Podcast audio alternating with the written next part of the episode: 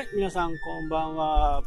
え昨日ね、最後にちょっとね、ニュースを見て、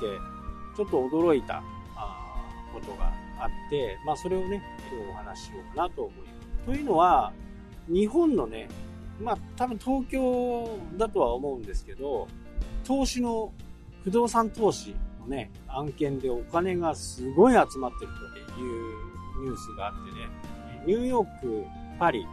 あの辺は軒並みダウンなんですよね。投資関係は。ただ、日本だけはね、上がり続けてるんですよね。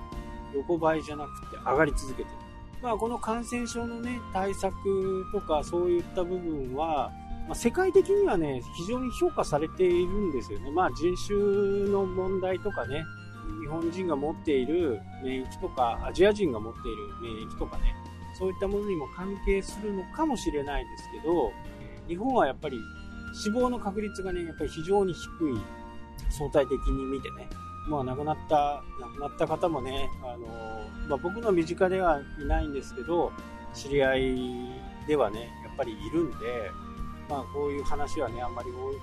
楽しく話をするものではないですけど、まあ数字的なね、こと、このマーケティング的な感じでいくと、やっぱり死亡率は非常に低い形ですね。なのでそういったものっていうのがね、日本の規律を重視する、ルールを守るというね、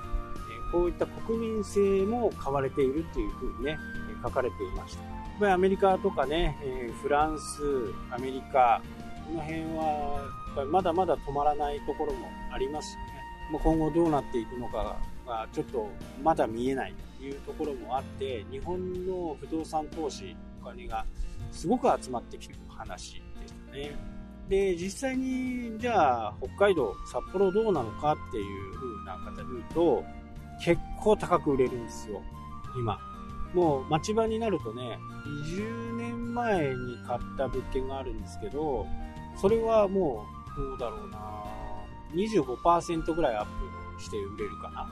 まあ、あんまり売る気はないんですけど、本当にね、美味しい、美味しくなったら、まあ、売る可能性はありますけど、まあ、25%ぐらいでは、まあ、まあ、売らないかな。もう今だとね、本当にこう、高く売れる。まあ、これはね、不動産なんで、一概にね、えどこを買っても売れるっていうものではないんですけどね、本当に住宅地とか、中国じゃなくてもね、他の地域でも、アクセスが、アクセスさえ良ければね、結構高く売れます。欲しい人がやっぱりいっぱいいるっていうことですね。まあ、こんな状況の中でもね、え家を求める人はですね。中国に関してはやっぱり投資案件が多いんだとは思いますけどね。なので、小さい坪数とかだと、まああまりパッとしないんですけど、それロットがまとまるとね、また急に高くなる。ロット、広さが大きくなればね、事業も、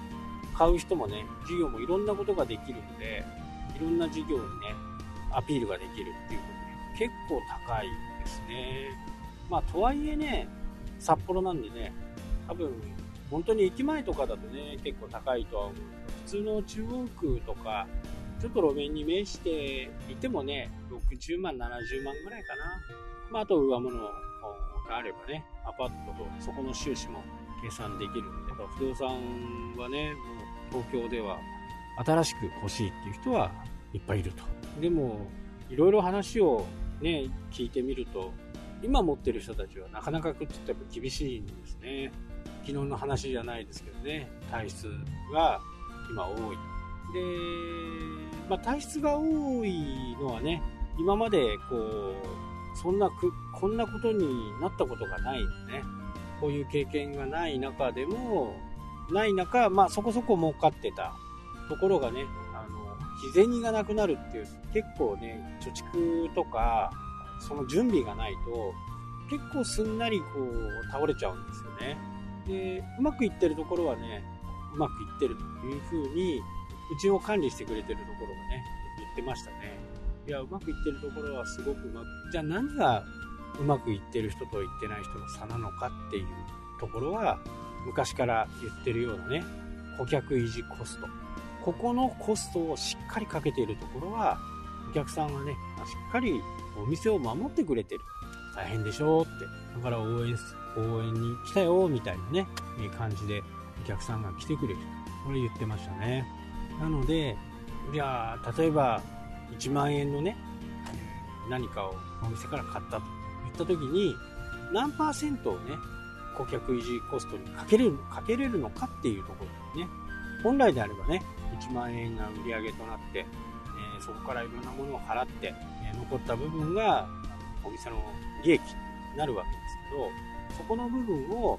15%とかね、10%をもう花から引いておくっていうこと。そういうことをやっていると、しっかりね、こんな時期になったとしてもね、お客さんは来てくれる。まあ10%ももしかしたらね、いらないかもしれない。お客さんが来てくれたら、はがきを出すとかね、何か次の商品券みたいなのをそこで出しちゃうと。そうすると、お客さん来てくれるじゃないですか。例えば1万円使ってくれて、1000円だとね、ちょっと魅力を感じないんで、その時は3000円ぐらい出したとしても、原価ですからね、原価で計算すれば15%とかに落ち着くと思うんですよね。だからこういうことをしっかりやってるところのお店っていうのは、この感染症下の中でもね、やっていけてるんですよ。なので、この顧客維持コストをどれだけ考えられるか。まあ、考えられない方が結構多いんですけどね。でもね、しっかり考えていくと、こんな状況になった時に、それが力をね、発揮するようになります。はい、というわけでね、今日も最後までご視聴ありがとうございました。それではまた、したっけ？